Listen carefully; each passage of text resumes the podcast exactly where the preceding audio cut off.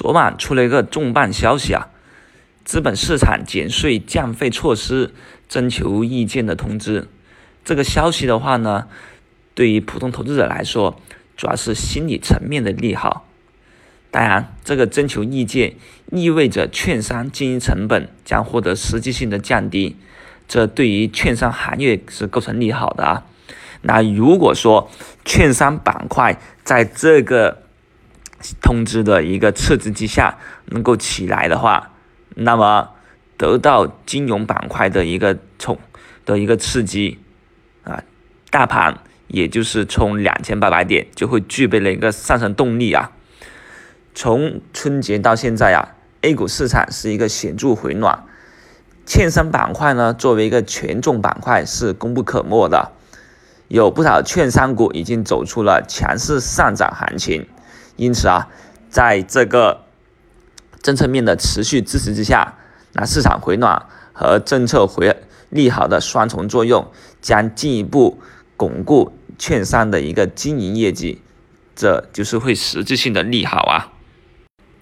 那目前大盘经过连续三日的冲高回落啊，盘中宽幅震荡格局其实也就是调整了，像前两天是属于日内完成调整。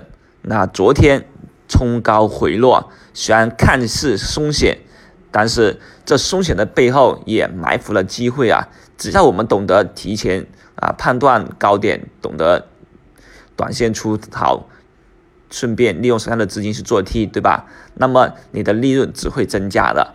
在短期来说，市场有一定的回落预期，但是盘面的走势来看。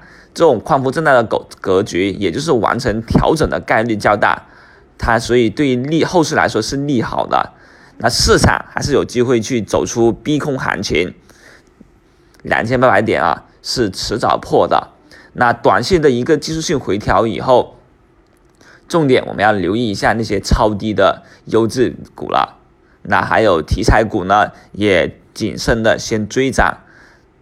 这个时候谨慎追涨是。去留意底部一些票是有机会的，不过最近呢也要留意了啊，年报要公布了，业绩亏损的股票呢，即便有题材，你还是要谨慎去参与，这很容易去踩雷啊，也就是我们所谓的踩地雷啊。那这种情况下面，朋友们也千万不要去参与这种股票。